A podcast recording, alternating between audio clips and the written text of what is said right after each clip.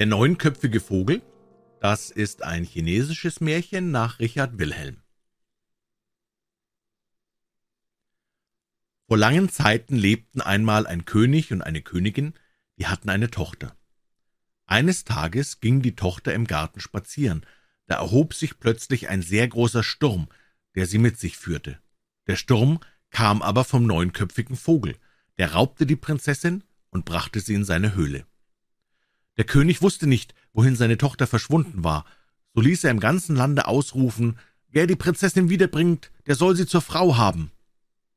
Ein Jüngling hatte den Vogel gesehen, wie er die Königstochter in seine Höhle trug. Die Höhle war aber mitten an einer steilen Felswand.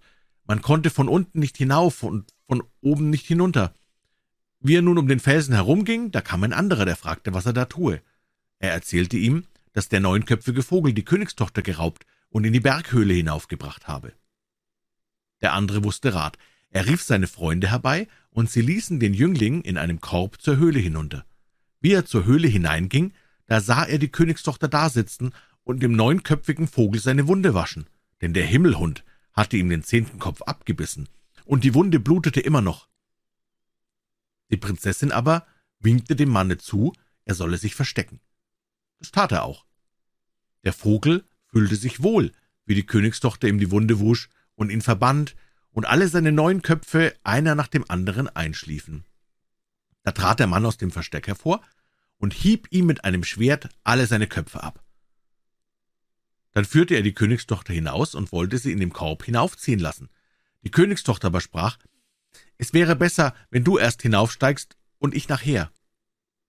Nein, sprach der Jüngling, ich will hier unten warten, bis du in Sicherheit bist. Die Königstochter wollte anfangs nicht, doch ließ sie sich endlich überreden und stieg in den Korb. Vorher aber nahm sie einen Harpfeil, brach ihn in zwei Teile, gab ihm den einen und steckte die andere Hälfte zu sich.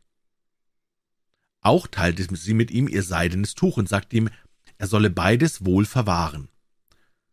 Als aber jener andere Mann die Königstochter heraufgezogen hatte, da nahm er sie mit sich und ließ den Jüngling in der Höhle, wie er auch rief und bat. Der Jüngling ging nun in der Höhle umher. Da sah er viele Jungfrauen, die hatte alle der neunköpfige Vogel geraubt, und sie waren hier hungers gestorben. An der Wand hing ein Fisch, der war mit vier Nägeln angenagelt. Als er den Fisch berührte, verwandelte sich der in einen schönen Jüngling. Er dankte ihm für seine Rettung. Sie schlossen Brüderschaft fürs Leben. Allmählich bekam er grimmigen Hunger. Er trat vor die Höhle, um Nahrung zu suchen, aber da waren überall nur Steine. Da sah er plötzlich einen großen Drachen, der an einem Steine leckte. Das tat der Jüngling auch, und alsbald hatte er keinen Hunger mehr. Nun fragte er den Drachen, wie er von dieser Höhle fortkommen könne. Der Drache neigte seinen Kopf zum Schwanz und deutete ihm an, dass er sich darauf setzen sollte. Er stieg nun auf den Schwanz des Drachen, und im Umsehen war er unten auf der Erde, und der Drache war verschwunden. Er ging nun weiter, da fand er eine Schildkrötenschale, voll von schönen Perlen, es waren aber Zauberperlen. Wenn man sie ins Feuer warf, so hörte das Feuer auf zu brennen. Wenn man sie ins Wasser warf, tat sich das Wasser auf und man konnte hindurchgehen.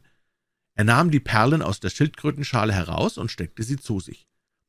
Nicht lange danach kam er an den Strand des Meeres. Er warf eine Perle hinein, da teilte sich das Meer, und er erblickte den Meerdrachen. Der rief, »Wer stört mich hier in meinem Reich?« Der Jüngling sprach, »Ich habe Perlen gefunden in einer Schildkrötenschale, und ich habe sie ins Meer geworfen.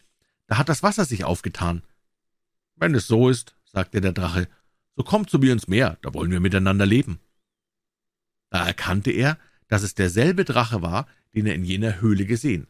Auch der Jüngling war da, mit dem er Bruderschaft geschlossen hatte. Es war des Drachen Sohn. »Du hast meinen Sohn gerettet und mit ihm Brüderschaft geschlossen, so bin auch ich dein Vater«, sagte der alte Drache, und er bewirtete ihn mit Wein und Speisen.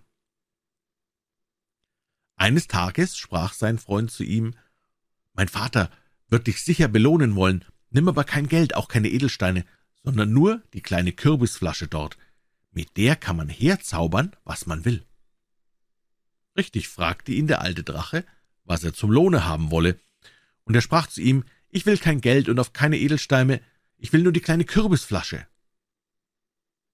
Erst wollte der Drache sie nicht hergeben, endlich gab er sie ihm doch, dann ging er vor dem Drachenschlosse weg. Als er wieder aufs trockene Land kam, da wurde er hungrig. Alsbald stand ein Tisch mit vielem schönen Essen da, und er aß und trank. Er war eine Zeit lang weitergegangen, und da wurde er müde. Schon stand ein Esel da, auf den setzte er sich. Er war eine Zeit lang geritten.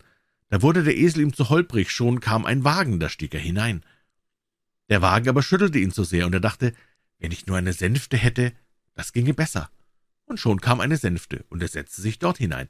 Die Träger trugen ihn bis zu der Stadt, wo der König, die Königin und ihre Tochter waren. Als jener Mann die Königstochter zurückgebracht hatte, da sollte Hochzeit werden. Die Königstochter aber wollte nicht und sprach, das ist doch nicht der Rechte, mein Retter wird kommen, er hat die Hälfte meines Haarpfeils und die Hälfte meines seidenen Tuches zum Zeichen. Als der Jüngling aber so lange nicht kam und der andere den König drängte, da wurde der ungeduldig und sagte, morgen soll die Hochzeit sein.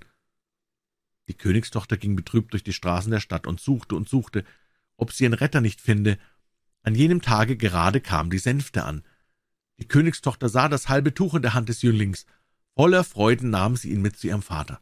Er musste den halben Haarpfeil zeigen, der passte genau zur anderen Hälfte. Da glaubte der König, dass es der rechte sei. Der falsche Bräutigam wurde bestraft, und man feierte Hochzeit, und sie lebte vergnügt und glücklich bis an ihr Ende.